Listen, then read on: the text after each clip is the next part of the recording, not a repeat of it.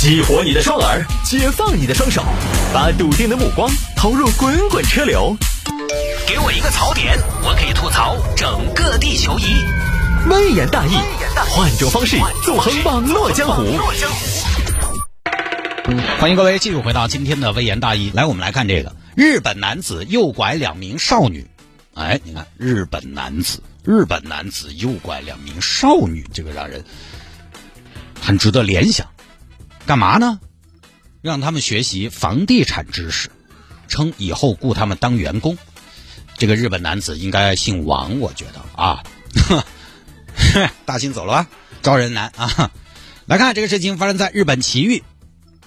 日本奇遇有个男的叫板上裕明，他呢是个房产中介，那可能也是希望自己手底下多一些人手，就想招人，招人，但是总是没有满意的啊。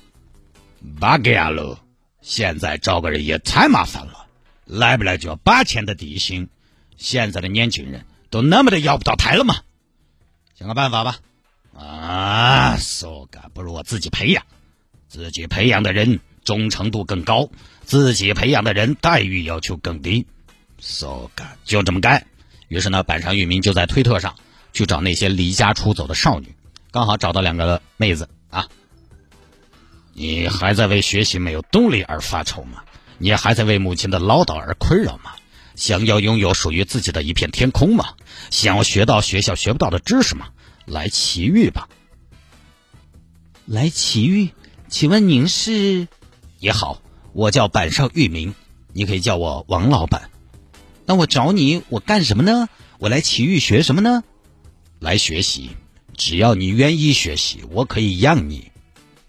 学习什么呀？那种龌龊的事情我可不干。什么龌龊的事情？我这里都是学的正经八百。好，有两个姑娘真的就去了。两个姑娘在一个屋子里边，房子给他们准备好，然后中间一个小隔帘，隔成两间，两个人各睡一间。来，这是你们的屋子，两个人各睡一间，每个人有一张书桌。哦哟，大哥，你这个布局，你是要你是要搞啥子？你是要骗骗子吗？什么？你说什么？什么的干活？学习的干活？来，苍井、武藤，从今天起，我们的学习就正式开始了。哎，老师，我想问一下，请问我们主要学点啥子呢？给你们介绍一下我自己，我是一个有着多年房产中介经验的资深职业顾问，师从王大新老师。现在我要培养自己的中介人员。你们愿意学习，我很乐意。啊，不是老师，你把我们拐出来啊？不是，你把我们请过来学知识啊？不要啊了，今天大家先自习，明天开始每天有一堂课。大家今天先看书，我这里有一本《大兴说房》，先预习第一章啊，预习第一章，明天要考。嗯，好吗？早上六点起床，六点半吃饭，七点开始上课。啊，就开始教两个姑娘房地产知识了。姑娘们，今天是我们的开学第一课，开学第一讲，开门见山。首先给大家讲一讲容积率。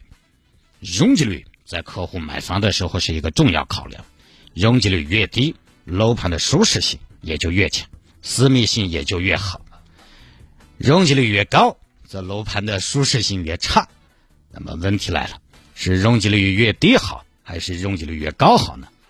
是你妈说应该是容积率越低越好吧？说的是呢。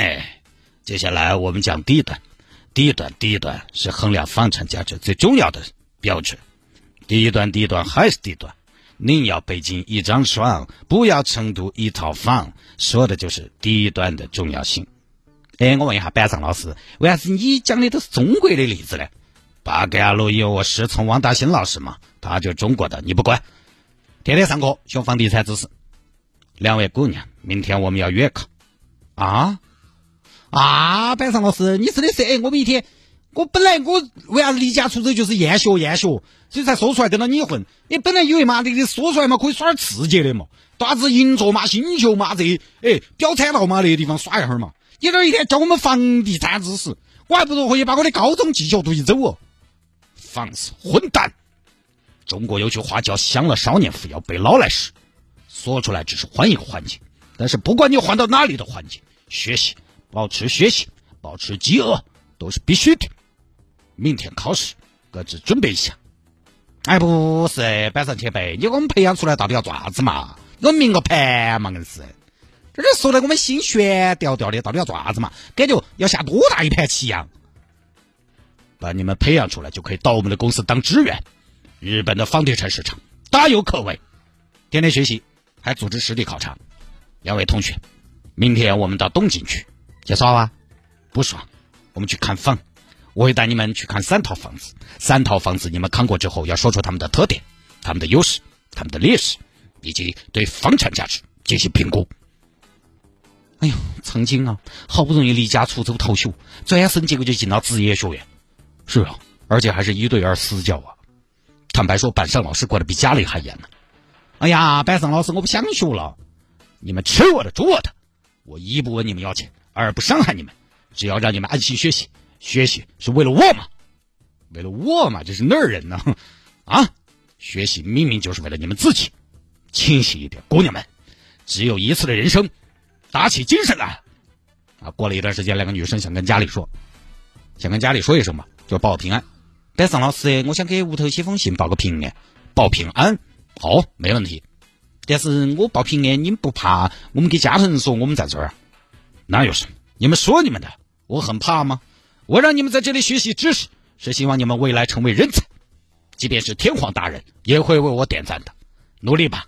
你们已经学习了一个月了，再有一个月，你们都可以去参加资格证考试，考过了，你们就会成为一名合格的房产经纪，来我的公司，我们大展宏图。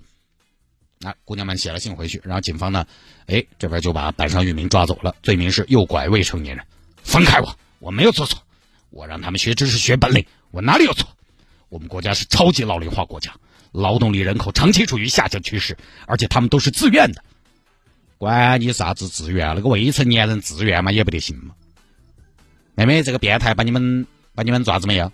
嗯，有。他怎么了？